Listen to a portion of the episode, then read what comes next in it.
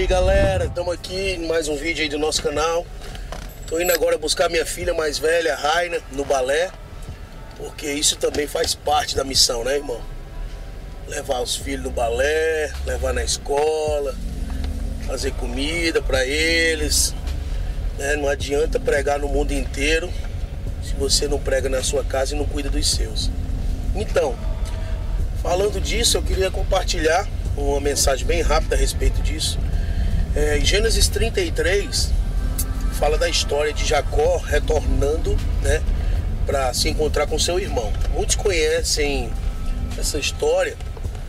Jacó ele teve que fugir porque ele deu uma passada de perna ali no, no Esaú, né? Tem outra pregação sobre isso, tem outro contexto sobre isso, mas eu não vou me prender nisso. É, ele comprou a primogenitura do seu irmão com um prato de lentilhas e fugiu, ficou alguns anos fora na casa de Labão e ali ele constituiu família, né? Ali ele teve filhos, ali ele prosperou. E um momento, em um dado momento, ele resolve voltar. Eu costumo dizer que o maior problema não é como você saiu, é como você retrocede, como você volta. Tem muita gente que saiu de uma situação ruim, né, de uma forma ruim, e não volta por vergonha, por orgulho, por várias motivações. Mas eu quero dizer para você o seguinte: vale a pena voltar, vale a pena se humilhar. Jacó decide voltar e traz com ele Lia, Raquel, todos os seus filhos, gado, servos e servas. E quando ele vem numa certa distância, o seu irmão é, ele aparece de longe, né? Com aproximadamente 400 homens. Agora imagina você, o cara tinha saído fugido, já estava há anos né, foragido ali, está voltando e encontra supostamente o seu inimigo, que era seu irmão, com 400 homens que é que você faria? Né? É, Jacó naquele momento deve ter pensado muita coisa, mas ele decidiu continuar.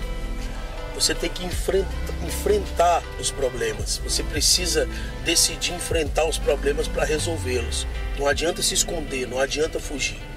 Né? Eu acho que chega um tempo da vida que você não, não, não tem que fugir mais. Você tem que enfrentar e resolver. Jacó decidiu resolver. Até porque ele tinha acabado de ter um encontro com Deus e Deus mudou a história dele, transformou ele em Israel, né? chamou ele de Israel, liberou a identidade dele.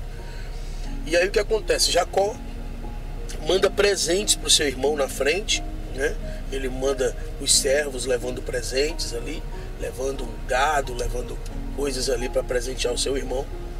E quando eles chegam perto um do outro, né? É, é importante falar é que Jacó ele toma a frente da família. Naquele momento, Jacó vai na frente, manda os presentes, bota as mulheres e os filhos para trás e vai na frente. Porque o homem de verdade é aquele que toma frente na, na situação. O homem de verdade, ele não se esconde atrás da mulher. Ele não se esconde atrás dos filhos. Ele toma frente da situação e resolve. Esse é o homem de verdade. Tem um bocado de homem aí de mentira, né? Mas em nome de Jesus se levantem homens de verdade que resolvem a parada pela sua casa. E quando chega perto, irmãos, para surpresa de Jacó, o seu irmão corre para cima dele, mas não é para matá-lo. Ele se atraca no pescoço de Jacó, beija o seu irmão. É, Jacó tinha se inclinado por terra e ele corre abraça Jacó. E ali é um encontro, né, um, um encontro emocionante de dois irmãos que estavam separados e agora estão se reencontrando. E a história, quando você lê no capítulo 33 de Gênesis, é, é, é, traz uma emoção é muito grande. E naquele momento do reencontro, Jacó fala que, tá, que ali são seus filhos, suas esposas, ali está todos seus bens. E o irmão dele é, o convida, vamos comigo, Jacó. Vamos comigo agora, porque nós vamos entrar na cidade juntos. Vamos tocar comigo agora aqui. E Jacó naquele momento fala algo que é sobre isso que eu vou pregar agora de uma forma muito rápida. É, no versículo 13 de Gênesis 33, Quando o irmão dele convida para ir junto, Jacó diz: Meu irmão, é, eu tenho filhos, eu tenho filhos e filhas, eu tenho aqui né, o meu gado. É, Deixa-me ir no passo do meu gado e no passo dos meus meninos, dos meninos, porque os meninos eles não, eles não vão suportar caminhar na velocidade desses soldados. Jacó está dizendo para o irmão dele: Você está com homens, com soldados, eu estou com a minha família.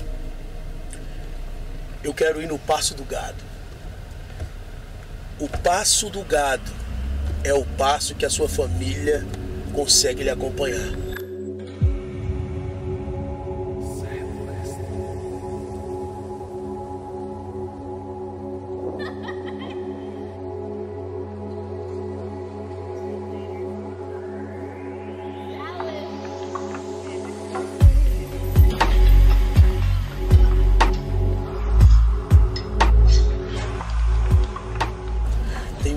Homens que estão caminhando em passos velozes, estão conquistando, estão vencendo, estão fazendo grandes coisas, mas a família tem ficado para trás.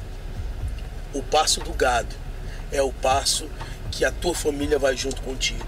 É, o, é, é, é a velocidade que a tua família vai junto. Porque se a velocidade que você está indo, a tua família não está te acompanhando, você está sendo derrotado e não vencedor por mais que você conquiste coisas, por mais que você, sabe, é, alcance alguns níveis, sem a tua casa, sem a tua família, você vai fracassar. Não adianta ir rápido, você precisa chegar. E para chegar, você precisa ir junto com a tua casa. Você precisa ir junto com a tua família. Isso traz uma lição muito forte no passo do gado, no passo dos meninos. Isaú, vai na frente eu vou chegar depois, mas eu vou junto com a minha casa. Que nesse dia você possa meditar sobre isso. Qual a velocidade que você tem ido? Tua família tem te acompanhado, teus filhos têm te acompanhado, tua, tua esposa tem te acompanhado, ou você tem ido sozinho? Você tem andado acelerado demais que a tua casa não te acompanha. Nessa tarde, nesse momento, nesse vídeo, eu quero trazer essa palavra de reflexão para você. Medite nisso e volte, retroceda, desacelere se for possível, pare se for possível, para restabelecer, para trazer uma condição de, de sincronia com a tua casa. Não aceite. Foi a mesma coisa que Josué falou quando foi na hora de entrar na cidade. Josué diz: Eu e minha casa serviremos ao Senhor, porque as pessoas estavam servindo outros deuses, estavam inclinando-se a outros deuses. Josué dá um brado: Eu e minha casa serviremos ao Senhor. Porque a bênção de Gênesis 17, quando Deus fala para Abraão: Abraão, abençoarei quem te abençoar, amaldiçoarei quem te amaldiçoar, em ti serão benditas todas as famílias da terra. Ou seja, a bênção de Deus é sobre a família, não sobre um indivíduo egoísta que quer conquistar coisas. A bênção de Deus vem sobre a tua casa. Então que Deus te abençoe e te ensine a caminhar no passo do gado, esperando a tua família. Eu já encontrei homens que conquistaram o mundo inteiro, mas terminaram sozinhos.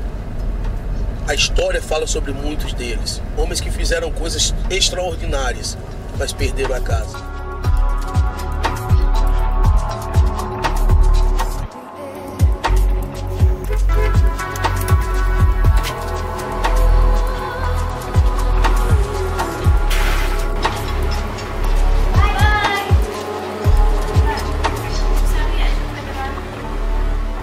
Não aceito avançar sem eles. Eu não aceito conquistar sem eles. Eu e minha casa é no passo do gado. Deus te abençoe e até a próxima em nome de Jesus.